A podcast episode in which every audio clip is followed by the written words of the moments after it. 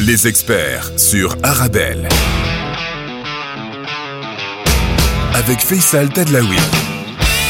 Bonjour et bienvenue dans votre nouvelle émission sur Arabelle. Vous le savez, tous les jours entre 17h et 18h, les experts Arabelle pour faire le lien entre la Belgique et le Maroc, entre le Maroc et la Belgique. Une émission qui est enregistrée à moitié à Bruxelles, à moitié à Casablanca, mais aussi à Dakhla, si vous nous avez écouté il y a quelques jours. C'est pour mieux se connaître, mieux comprendre les opportunités qu'on peut avoir ensemble sur le plan business, sur le plan social, sur le plan culturel, politique, mais même sportif si on veut. Les Belges qui investissent au Maroc, les Marocains qui investissent en Belgique, la vie des Marocains et des Belges à Bruxelles et au Maroc. Bref, les experts Arabelle, c'est le Thalys entre Bruxelles et Casa. C'est le Bollard entre Casa et Bruxelles. N'hésitez pas à réagir sur les réseaux sociaux, nous envoyer un mail sur le numéro WhatsApp pour choisir au mieux les sujets qui vous intéressent. Et n'oubliez pas que dès demain, vous pouvez retrouver cette émission en replay sur toutes les bonnes plateformes de podcast. Aujourd'hui, j'ai le plaisir de recevoir Paul Dahan, ici à Bruxelles, qui est le président du Centre de la culture judéo-marocaine à Bruxelles. Il y a beaucoup à dire. Bonjour, ravi de vous retrouver comme tous les jours entre 17h et 18h dans cette émission Les Experts Arabelle. On a beaucoup parlé d'identité dans les, dans les experts et on en parlera beaucoup au fur et à mesure, mais sous différents euh, prismes. Et aujourd'hui, j'ai vraiment le plaisir de recevoir Paul Dahan, qui est président du Centre de la culture judéo-marocaine à Bruxelles. Bonjour Paul. Bonjour, bonjour. Salam alaikum. Alaikum salam. Comment ça va? Euh, bah, ça va bien. Donc, on va aborder quelque chose que j'adore, euh, puisque je le vis dans mon corps et dans mon esprit depuis. euh, on ne compte plus depuis beaucoup d'années. Euh, C'est-à-dire justement cette greffe entre euh, ma marocanité et vivant dans le territoire belge, ce que la Belgique m'a apporté durant toutes ces années et, la création, cette créativité euh, qui, est, qui est le résultat de cette greffe. Voilà, donc c'est de ça dont on va parler. Mais merci d'avoir fait le sommaire à ma place, c'est bien. Mais enfin, moi, ça, me- fait du boulot en moins, c'est gentil. Mais avant qu'on aborde tout ça, parce que c'est extrêmement important, euh, de voilà, vous êtes dans une émission. On a commencé cette émission euh, début octobre. Euh, faire le lien entre le Maroc et la Belgique. Euh, à chaque fois, je pose cette question à certains intervenants parce que se connaître des deux côtés, on a souvent l'impression qu'on se connaît, mais en fait, on se connaît pas. Et, et- et on s'en rend compte au, au fur et à mesure. Est-ce que il faut mieux se connaître déjà des deux côtés? Bah, Ça, certainement. Euh, quand quelqu'un me dit je te connais, je dis euh, merci, euh, tu me reconnais, tu me connais pas. Mhm. Parce que moi-même, quand je regarde, je me regarde dans le miroir en me rasant le matin, euh, j'ai encore pas mal, pas mal de choses à découvrir sur moi-même. Donc, c'est prétentieux de dire qu'on connaît quelqu'un. Euh, demander aux couples qui se qui se bagarrent tous les matins et euh, donc euh, non non se connaître ça ça, ça demande évidemment Alors, même s'ils se bagarrent, ça veut pas dire qu'il n'y a pas d'amour. hein. non, non, l'amour, l'amour, il est de toute façon, simplement, c'est la, la, quand l'écart est très grand et la mauvaise compréhension sont là. Et nous, on est là aujourd'hui justement pour faire ce lien plus équilibré entre un pays qui s'appelle la Belgique et un pays qui s'appelle le Maroc, qu'il y a encore 50 ans, ces deux pays se connaissaient pas, ou très très peu. Et euh, avec toute cette population marocaine euh, qui, qui, a, qui a émigré, qui est venue euh, s'installer en Belgique, évidemment, euh, il y a eu des premières générations, il y a eu des deuxièmes générations, etc. Et tout ça a donné chaque fois, je dirais, des nouveaux Marocains d'une certaine manière, parce que, parce que chacun de ces jeunes naissant à une autre époque euh, de- devient différent par rapport à, ses premiers parents qui sont arrivés là dans les années euh, 60, 70, que sais-je.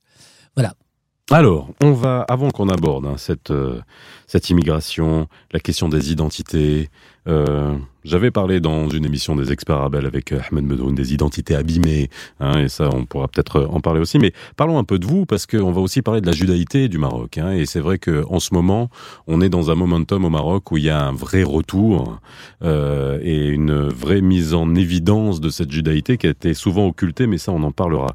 Euh, vous êtes né à Fès? Oui. Comme mon père. Ouais, Bon, on est de Fès tous les deux, finalement. Et mon Hein. père aussi l'a. On va pas en faire une émission facile parce qu'on va avoir des, des jaloux. Encore c'est facile qui reviennent, on peut prendre la, de la place. Eh ben, on fera une émission sur les Rifins, on fera une émission avec les Amazirs, les Schleux de les Souessa, il n'y a pas de problème, nous. Aucun ces, problème. tous ces gens qu'on appelle des Marocains justement Voilà, pour éviter. bah voilà, exactement. Alors, euh, votre histoire, euh, en, quelques mots. Donc, vous êtes né à Fès, euh, juste pour savoir comment vous êtes arrivé jusqu'ici, quoi, tout simplement. Donc, moi, je, suis né à Fès en 47, donc juste un peu après-guerre.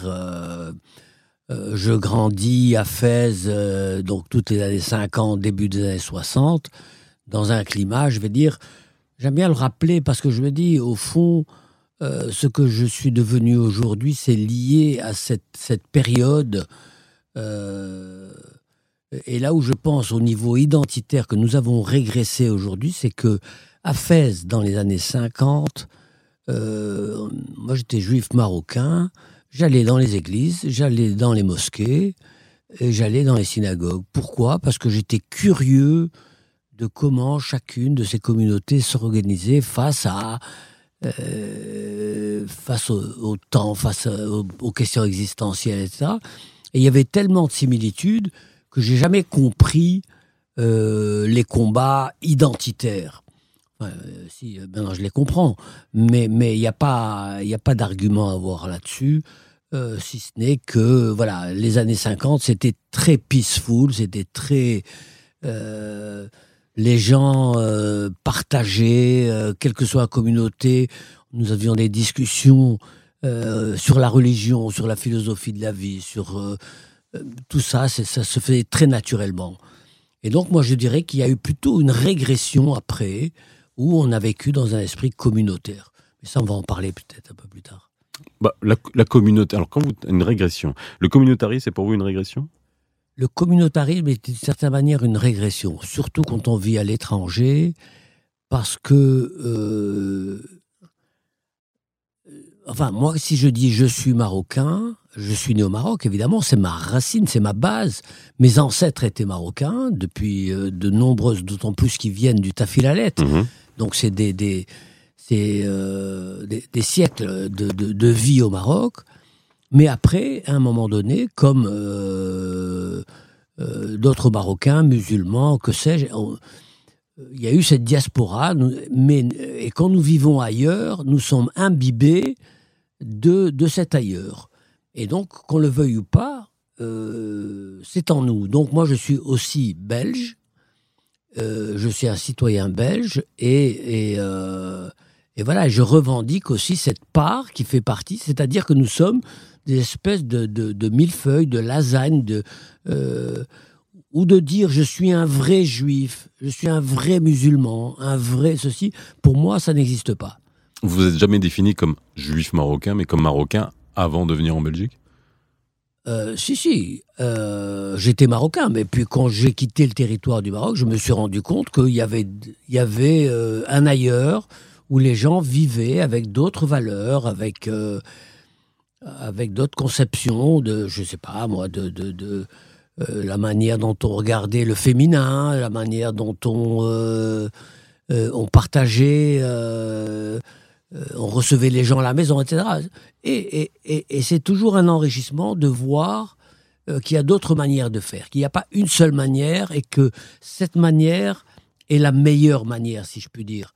Que donc c'est ce qu'on appelle la remise en question, remettre en question ce qui a été à la base pour comprendre que après il y a euh, euh, d'autres manières d'être et, que ça ne peut être qu'enrichissant. Au fond, euh, de parler plusieurs langues, de, d'écouter plusieurs musiques, etc., ne peut être qu'un enrichissement. Euh, votre, votre goût pour la psych, enfin je peux pas dire votre goût, mais votre vocation pour la psychanalyse, parce que vous êtes psychanalyste, faut quand même le, le, souligner. Pas que, j'imagine. Pas que. Euh, d'abord, je ne me définis jamais comme je suis quelque chose, parce que comme on voit aujourd'hui, le monde change énormément. Euh, donc si je suis, ça veut dire que je ne veux plus bouger. Or, je suis obligé de, de m'adapter à, à, à, ce nouveau monde. Et donc, je suis tout le temps en devenir. Et, donc, je suis je dis je fais de la psychanalyse, mhm. mais je ne dis pas je suis psychanalyse, comme on dit je suis médecin ou je suis avocat. Mais voilà, ça c'est ma, façon de voir les choses. Quoi.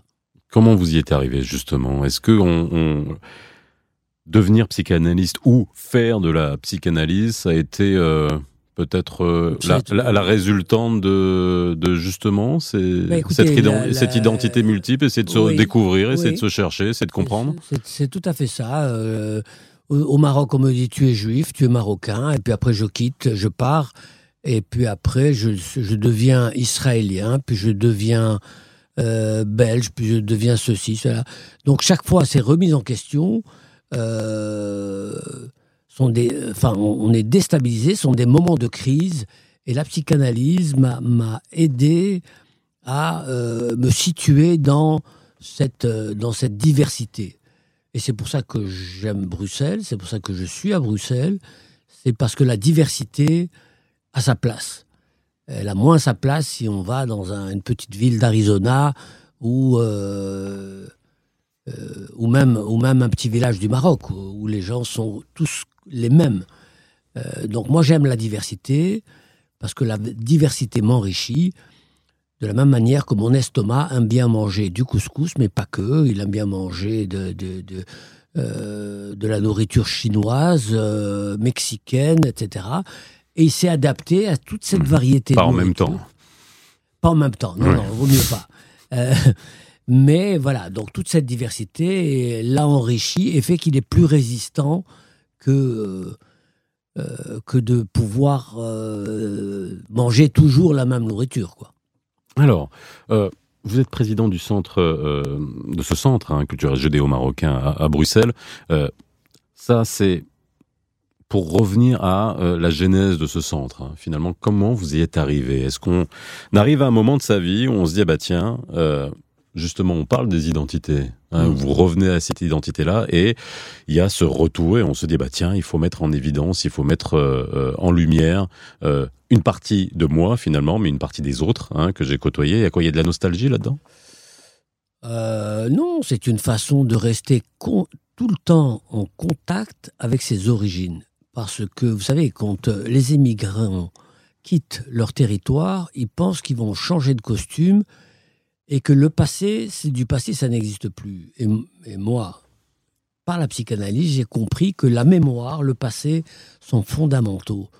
Donc c'est pas de la nostalgie, c'est une manière de garder le lien avec ses origines, parce que de vouloir être que dans l'actualité, c'est très traumatisant, c'est très problématique.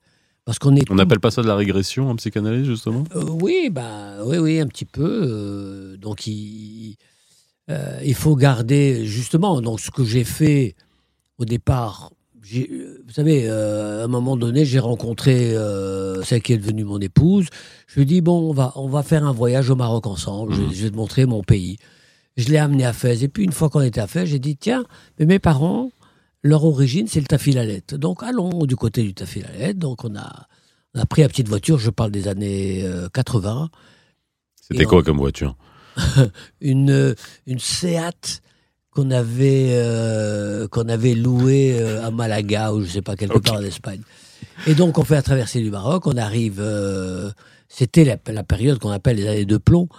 Euh, et donc, j'arrive dans ce tafilalet et je rentre euh, dans, un, dans une, petite, une petite boutique et, je, vois, c'est ce gars vendait des bracelets que j'avais vus. C'était des bracelets juifs mhm. marocains de la région, avec de, de, de l'émail, etc. Et je commence à négocier.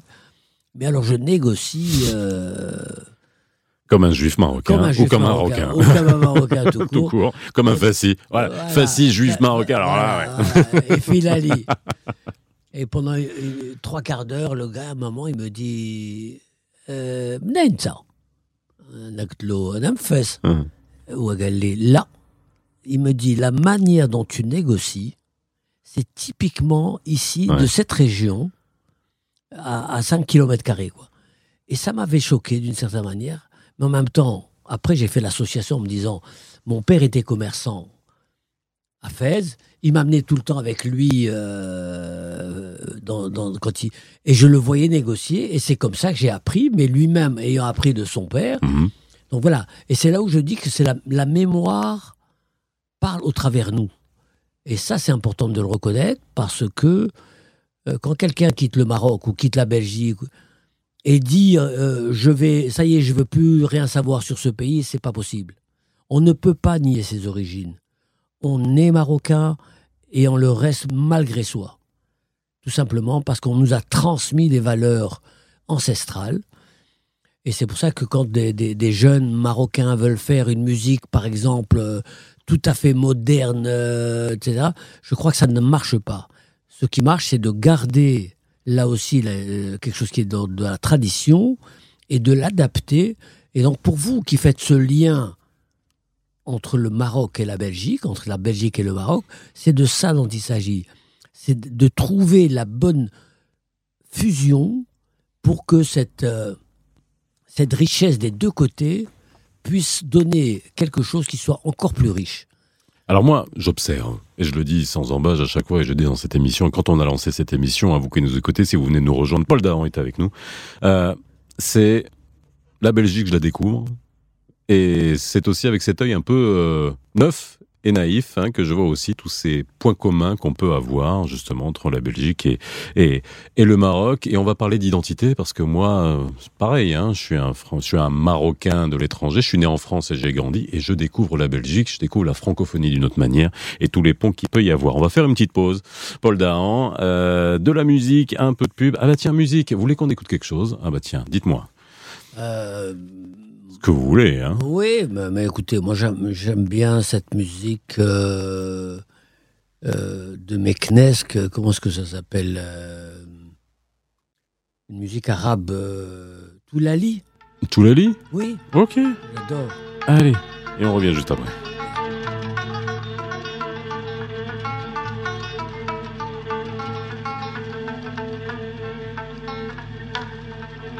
شاين كتب العالم فوق جبين بنادم ما يمحي وعدو ملا. ما يمحي وعدو ملا قول لذاك اللايم سلم تضحى سالم من طعن سيوف النيام من طعن سيوف النيام ما بضوك عوارم ما لسعوك صوارم. ما كاس المدام ما كاس المدام بات رقيبك من ظناك خايف. أنا كي احسي بيدك سابغ السوالف عايش هايم وهي اللايم ولا تبوح بالمكسوم ولا تبوح بالمكسوم أمام المتاع الكلام نبلاو بالغرام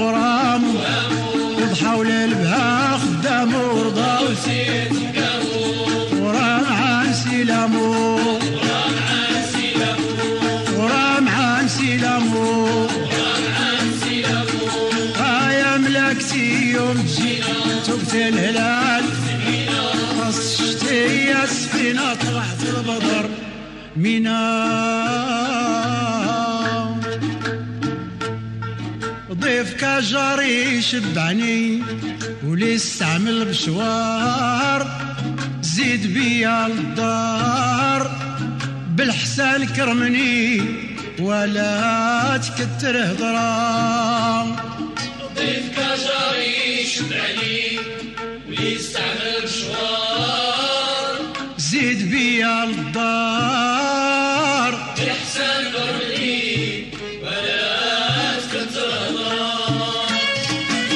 17h-18h, les experts sur Arabelle. Avec Faisal Tadlaoui. De retour sur le plateau des experts Arabelle, nous sommes à Bruxelles aujourd'hui et je reçois Paul Dahan, si vous venez de nous rejoindre, président du Centre de la culture judéo-marocaine à Bruxelles, dont on va euh, parler, hein, euh, et qu'on continue de parler, on parle des identités, on va parler aussi de la judaïté du Maroc, hein, y a, il y a une grosse actualité, parce qu'il y a un gros retour au Maroc, et vraiment ça c'est une, ça c'est aussi une, une, un aspect du Maroc qui est très peu connu, qui est très peu connu, très peu euh, mise en avant. Et euh, on est euh, en ce moment en train de, de voir un, grand retour de familles juives au Maroc, de grands, de beaucoup de tourisme aussi, tous les saints, tous les saints juifs qui sont qui sont dans toutes les régions du Maroc, ça aussi c'est un c'est un vrai c'est un vrai sujet. Et on en fera on en fera des émissions sur sur ce sujet-là. Alors les identités, on en a parlé j'aimerais juste continuer sur ces identités. Après, on parlera du centre hein, et de ce que vous faites au sein du centre. Et puis ce qu'il peut y avoir aussi avec le Maroc, hein, parce que ça aussi, c'est important, et les ponts qu'il peut y avoir. Euh, on a parlé des identités. Je vous l'ai dit, j'avais reçu Ahmed Medoun, on avait parlé des identités euh, abîmées. Et vous, en plus, qui, qui faites de la psychanalyse, je ne vais pas dire que vous êtes psychanalyste, vous faites de la psychanalyse. Est-ce que on, vous assistez aujourd'hui à justement à des euh, je vais essayer de choisir mes termes parce que vous êtes en face de moi. Je ne vais pas parler de pathologie, mais en gros, cette espèce de fracture qu'on peut avoir, cette espèce de, puzzle que peuvent ressentir les, euh, euh, les, Belges d'origine marocaine qui sont ici, ou quand ils viennent au Maroc, on leur dit on les considère pas comme des Marocains à part entière. Quand ils sont ici, on les considère pas comme des Belges à part entière. Je sais que c'est une dichotomie dont on parle tout le temps, c'est un peu... Euh, c'est un peu simpliste comme euh, comme euh, comme comme résumé, mais bon, quand même, ça c'est un peu c'est c'est un peu c'est un peu la réalité. Je l'ai vécu moi-même, hein, donc euh, je, le dis en, toute sincérité. Est-ce que ça ça c'est un peut être un moteur au lieu d'être un handicap ou une source de, de, frustration? Et là, je vous parle vraiment avec un, langage. J'attends de vous une réponse de de psychanalyste. Bah, je pense que c'est plutôt un, moteur, comme comme je le disais tout à l'heure. Ce sont deux cultures avec deux histoires très très différentes. Euh, et, là, ce qui est intéressant en fin de compte, c'est que cette, euh, cette fusion belgo-marocaine, d'une certaine manière, est une meilleure réussite que la française ou que l'américaine ou que sais-je, peut-être même l'espagnole. Parce qu'on voit les Belges sont très curieux, très ouverts à cette diversité et, non pas ce, côté euh, nous recevons des étrangers, nous leur faisons. Non, ils, ils savent que eux-mêmes, la, communauté belge, les Belges, euh, s'enrichissent de tout ça. Euh, et, donc vraiment, c'est un, très un très beau mélange. Euh, donc maintenant, il faut pouvoir l'exploiter, comme je le disais, trouver les bons ingrédients qui vont ensemble. Euh, et c'est avec, au travers les expositions que je fais, c'est ce que j'essaie de faire. Et là aussi, ça marche beaucoup mieux ici qu'ailleurs, parce que moi je fais des expositions qui voyagent en France, en Espagne, au Portugal, j'ai été aux États-Unis, etc. Et il n'y a rien à dire, c'est que la Belgique, euh, il y a un engouement, il y a, y a un, euh, toutes les écoles, pratiquement toutes les écoles. Euh, ma dernière expo s'intitulait L'autre c'est moi. C'était justement cette, cette symbiose entre le monde juif et musulman mhm. au Maroc. On partait de la question pourquoi, pourquoi cette, là aussi je parle de greffe, on, sait que des grèves, parfois ça marche, mais parfois ça ne marche pas. Mais pourquoi, la, pourquoi cette greffe judéo-marocaine marche bien alors qu'aucun autre pays du monde arabe, prend l'Algérie, prend euh, à moindre mesure la Tunisie, la Libye, n'en parlons pas, la Syrie, l'Irak, tout le monde arabe. Est-ce que le greffe, euh, greffe au Maroc, c'est le bon terme pour parler des juifs et des musulmans? Il n'y a, a, eu aucune greffe, ça, a toujours été. Euh, non, ça, oui. Euh, ça a toujours été la base. Oui, d'accord. Mais il y, avait les juifs, il y avait la communauté juive, il y avait la communauté musulmane. Ils ont toujours été là. C'est-à-dire que malgré tout, dans le temps, ça a pris. Alors qu'ailleurs, et qu'est-ce qui fait que le retour a pu se faire? Parce que tous ces juifs marocains ont quitté, ont été vivre en Israël, aux États-Unis, en France, sont restés. Non seulement eux sont restés, mais leurs enfants nés en France, en Israël, euh, aux États-Unis, se sont considérés eux-mêmes déjà comme, euh, euh, comme marocains. moi, j'ai quatre enfants qui sont nés ici. Ils sont très marocains. Euh, alors pourquoi Puis en Israël, on a près de 1 million, 1 million 200 000. C'est une estimation de, de, juifs d'origine marocaine là-bas. Oui, oui. Et, euh, avec, malgré les générations, ces jeunes-là veulent revenir au Maroc, veulent connaître le Maroc, veulent découvrir le Maroc, parce que ça leur semble une évidence. Alors que les autres communautés, ça n'est pas comme ça. Alors pourquoi. Ça, c'est ça, c'est une, émission. Euh, faudrait faire là-dessus parce qu'elle est, elle est complexe, mais, mais intéressante. Je crois qu'il y a plein, plein de choses à apprendre sur, sur ce pays divers. Moi, j'ai toujours dit que, que le Maroc a une telle diversité à l'intérieur, parce qu'on dit les Marocains, mais les Marocains, il y a les Rifins, il y a les, euh, les gens du Tafilalet, il y a les gens de Marrakech, il y a les gens de le Sousse, il y a ceci, il y a cela. Tout ça, c'est des Maroc, en fin de compte, ils regardent au microscope. Et qu'est-ce qui fait que tous ces gens s'entendent? Eh ben, c'est ça la force. En fin de compte, il y a, y a une certaine démocratie qui a évolué à son rythme au Maroc, mais elle est plus forte que dans n'importe quel pays où il y a soi-disant une unité, uniformité. Moi, je me méfie de l'uniformité Mhm. et de l'identité à, à 100%. C'est, c'est- ça peut être très catastrophique. Euh, s'il n'y a pas eu de, de, de printemps arabe au Maroc, c'est grâce à cette diversité. Parce que, parce que les gens se, se- euh, s'acceptent comme différents tout en étant du même pays. Mais acceptent la différence. Et la, la démocratie, c'est ça. La base de la démocratie, c'est accepter la différence. Que l'autre n'étant pas comme moi, pense différemment, exprime différemment. Mais, mais euh, voilà. Euh, L'image, euh, justement, de cette euh, cohabitation, je disais, on la, on- on la connaît mal, et on, parlait de la France hein, tout à l'heure, hein, surtout quand on regarde, le Maroc a normalisé ses, sa, ses relations avec Israël, ce qui est quand même un- un- une première, hein, et ça, dans, dans, dans, dans le monde arabe. Et puis, est-ce que vous pensez que ça a été sous-analysé par, justement, euh, des pays comme la France, des pays de l'Union européenne, où euh, pendant longtemps on, on criait très souvent euh, ah bah tiens euh, les Arabes sont antisémites c'était facile de Ouais. dire ça hein. alors que quand on discute moi j'ai toujours l'habitude de, de répondre à ce genre de choses. Cette cohabitation nous c'est pas un sujet. Ça n'a jamais été un sujet. ça n'a jamais été un sujet au Maroc. Et je prends toujours cette cette cette anecdote. Moi j'ai grandi dans le quartier Mère Sultan à Casablanca enfin dans, mon- dans mon adolescence. J'avais un ami Eric, j'allais chez lui, sa mère qui ne parlait qu'arabe me traitait de Muslim, et ma mère, quand il rentrait, Eric, avec beaucoup d'affection, le traitait de Would Lehoun, hein, et que ça, ça n'avait rien de... C'était notre, c'était notre, notre vie de tous les jours.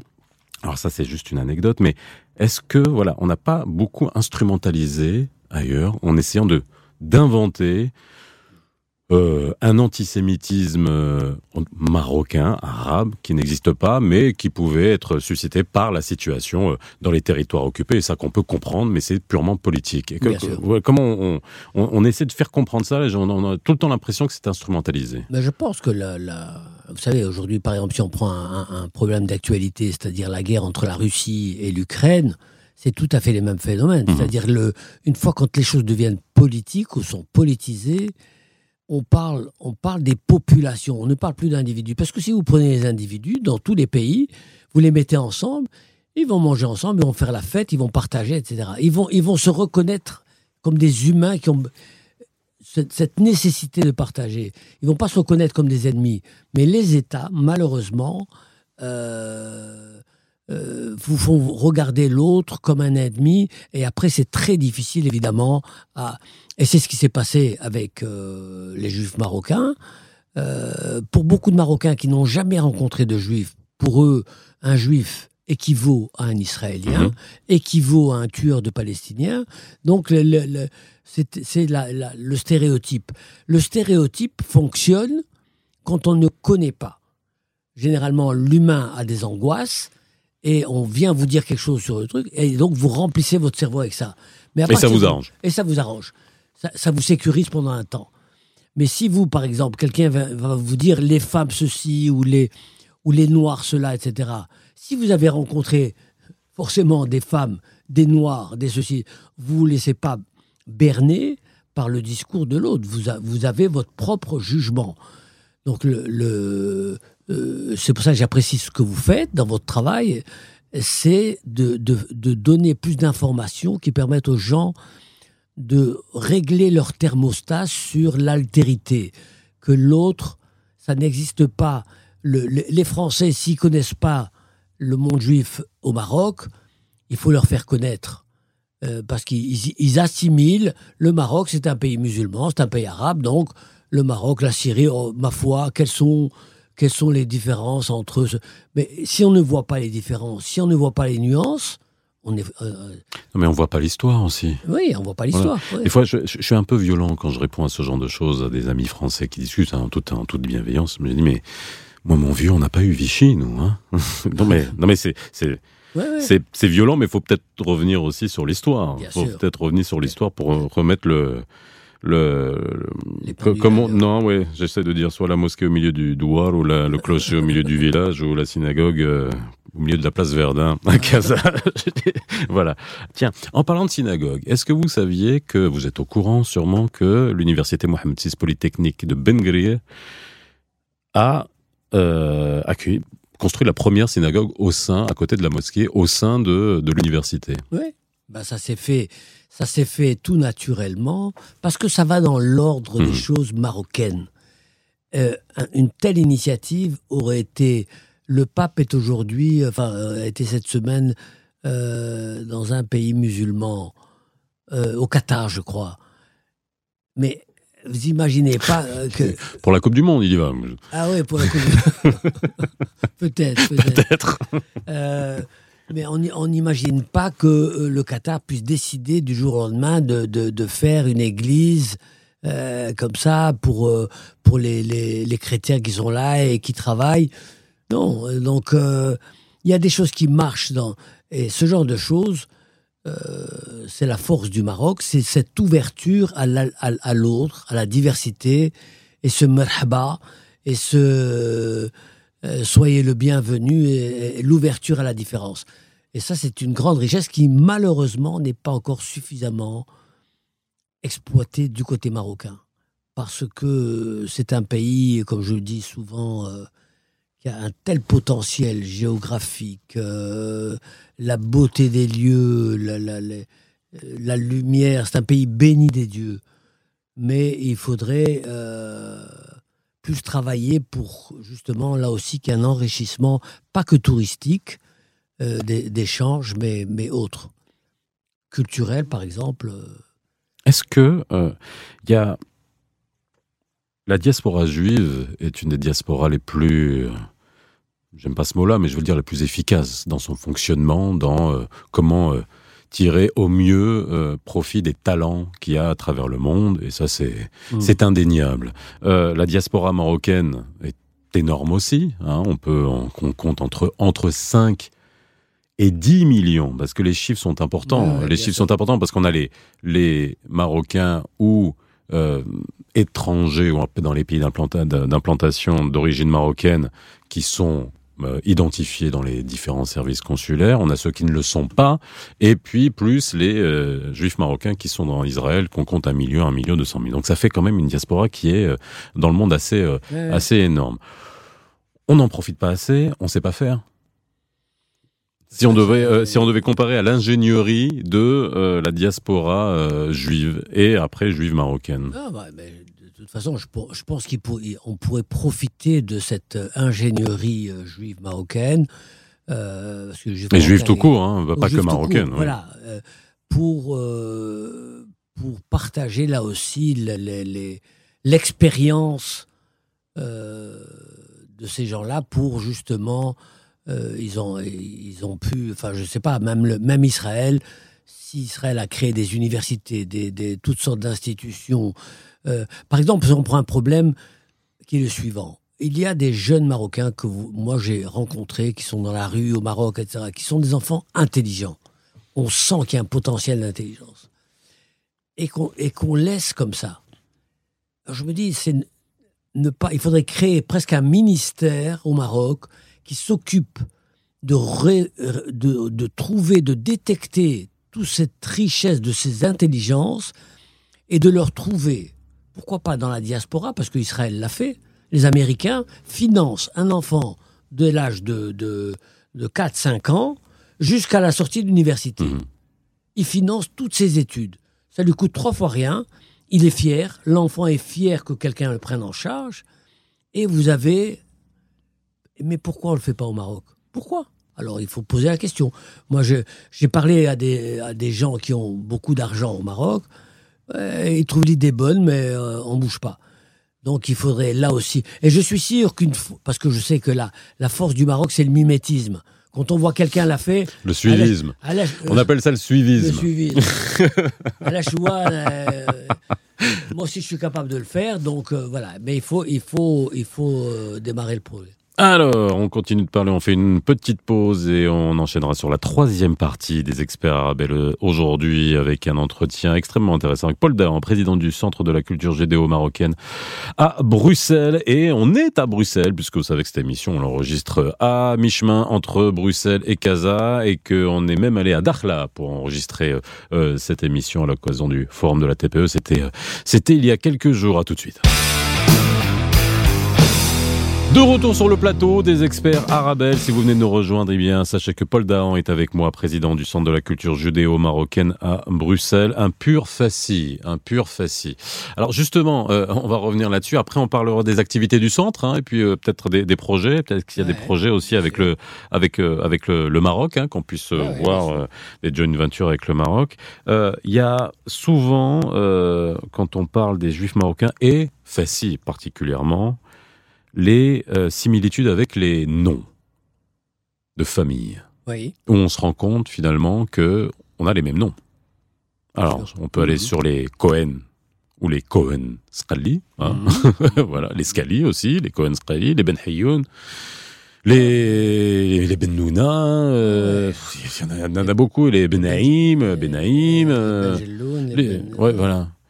Ça, est-ce que ça, c'est, c'est, c'est un travail aussi euh, euh, occulté? Il y a une espèce de, de, de, il y avait une espèce de chape là aussi, hein, une espèce de, de gêne pendant longtemps pour dire oh non non non, nous on est, on n'est pas juif, ah non non, nous on n'est pas arabe, nous etc. Il y a, il y a quand même, euh, il y a quand même cette petite, euh, euh, c'est alors pas de racisme ou de crispation, enfin si crispation régionale, mais comme il peut arriver, comme il peut y avoir entre les Fassis et, et, et, et les, et les Souassa et les gens du Nord et les Rifins, etc.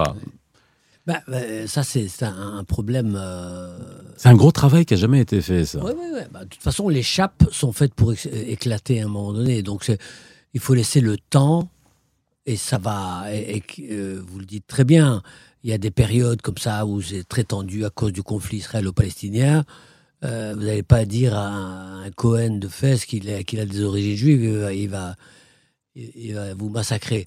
Mais. Euh, quand- Ah, il va pas vous massacrer. Non, il va il juste, il va juste te regarder avec des yeux comme ça aller non, où c'est- une façon de dire, euh, voilà, il, il va, il- il va pas bien le prendre.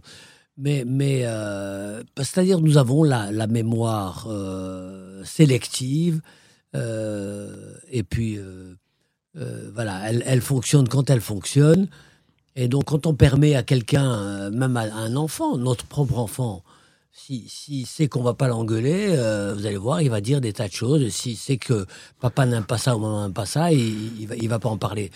Donc, euh, le temps va faire que maintenant, tout ça va commencer à s'ouvrir et les gens vont euh, revendiquer. moi, j'ai un ami dont le père est un imam au Maroc. Euh, qui, a, qui, a, qui lui a été aux États-Unis, il a fait un test ADN et il a vu qu'il avait un, grand- un grand pourcentage d'origine juive. Mhm. Alors il me disait, mais j'ose pas en parler à mon père, etc. Je dis, voilà, bon, c'est.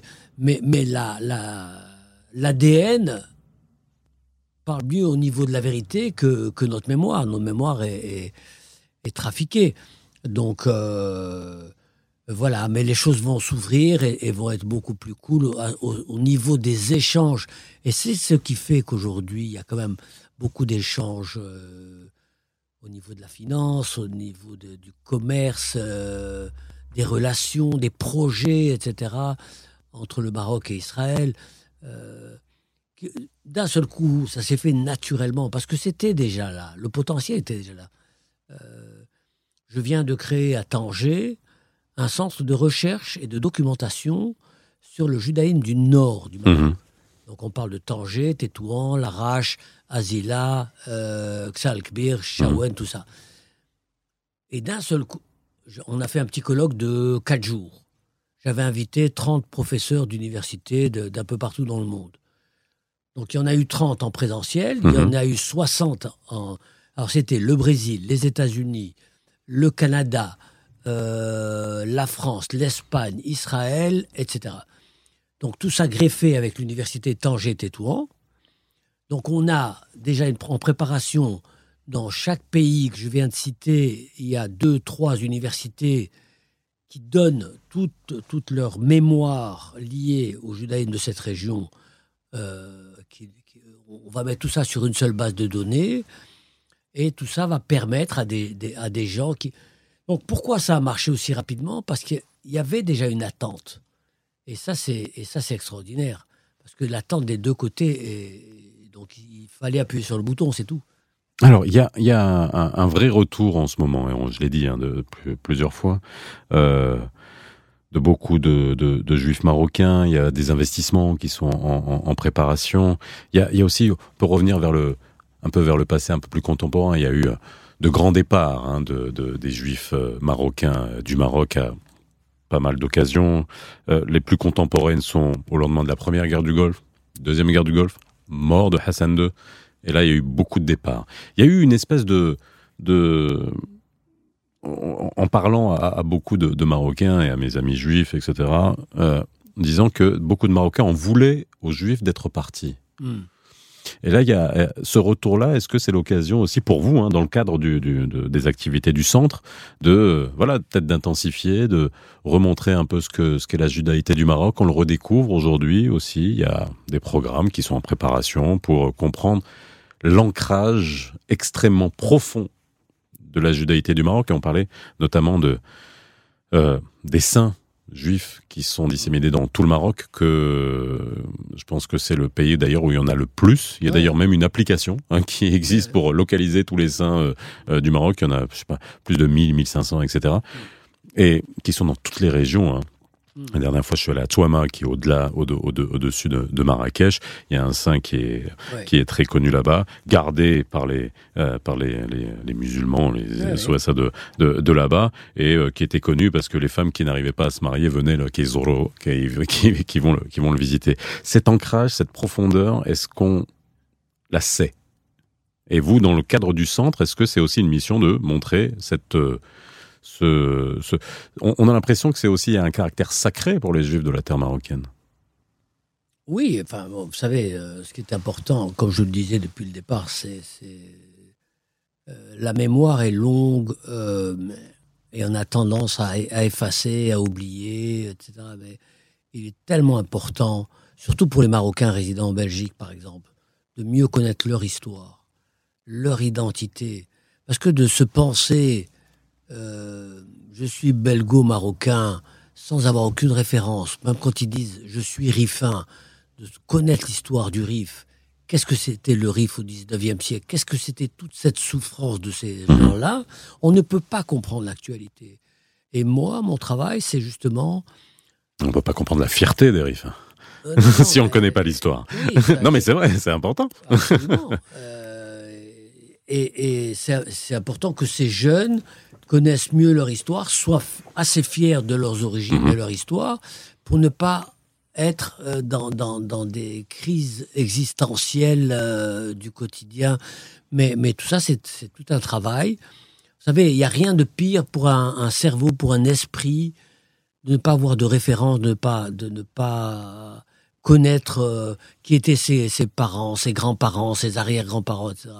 Et, et donc, voilà, mon, travail, c'est de montrer toute cette richesse, d'amener... Là, je prépare une exposition qui s'intitule euh, Femmes marocaines entre éthique et esthétique.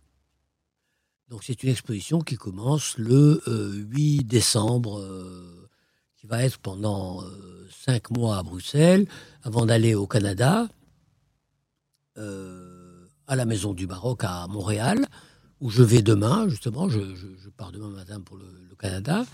Après, aux États-Unis, euh, Los Angeles, bon, et l'exposition va à Séville, Mhm. à la Fondation des Trois Cultures, avant d'aller à Rabat et puis à Marrakech. Donc regardez le, le- le trajet, parce que je veux faire la femme marocaine, la manière dont elle, euh, dont elle s'habille, etc. Entre l'extrême, celle qui est euh, enfermée dans un, euh, dans un voile où on ne voit rien que ses yeux, et celle qui est euh, à moitié dénudée, il y a toute une variété, toute une richesse. Mais rien ne dit que celle qui est, qui est dénudée est mieux que celle qui est voilée. Justement, le truc, c'est de, de ne pas porter un jugement sur ce que l'on voit, mais de faire connaissance, d'aller vers l'autre sans a, sans a priori. Et il n'y a pas. Bah, c'est quand vous allez à Casa, Rabat, Marrakech aujourd'hui, vous voyez, vous voyez tout, quoi. Oui, c'est ça. Voilà, c'est aussi simple que ça. C'est ça. Et ne pas avoir d'a priori les religieux, les barbus, les ceci, les cela. Euh, donc cette exposition, euh, je vous invite à venir euh, Alors, Rabat, Marrakech, ça sera quand? Vous avez, vous avez la date en tête? fin 2023. Fin 2023. Ça sera sans doute après Séville, mais vous aurez... euh, On aura le programme. voilà, Et aurez- on aura l'occasion d'en parler d'ici là, hein, parce que ça sera euh, fin Bien sûr. 2023. C'est une euh, exposition itinérante, on l'a bien compris, à travers le monde. Bah, merci beaucoup, Paul Daron, d'avoir été avec nous. C'est passé vite, hein? Merci à, merci à vous de m'avoir invité. mais merci, bah, j'espère que vous reviendrez quand on parlera aussi à chaque fois de, de ces sujets-là et on en parlera euh, régulièrement parce que faire connaître aussi le Maroc, euh, faire connaître la Belgique, faire connaître le Maroc, c'est le rôle des, de cette émission dans les experts Euh, en plus de euh, toutes les émissions, on va vous proposer régulièrement, vous avez pu les écouter, extrêmement techniques pour régler tous vos problèmes. On aura des émissions très bientôt euh, sur les services consulaires, ça aussi. Bon, ça c'est un peu beaucoup de problèmes, on le sait. On fera en sorte d'essayer de vous les régler. La fiscalité immobilière, tous les problèmes de succession, couple mixte, vous savez, voilà, avec Maître Benjeloun, entre autres, on vous proposera tous nos experts et expertes régulièrement, vous le savez, tous les jours entre 17h et 18h. Merci Paul Dahan d'avoir été avec nous ici à. Bruxelles. On se retrouve euh, très vite dans les experts. Euh, N'oubliez pas que dès demain, vous pouvez retrouver cette émission en podcast sur toutes les bonnes plateformes de podcast. À demain, bye bye. Les experts sur Arabelle.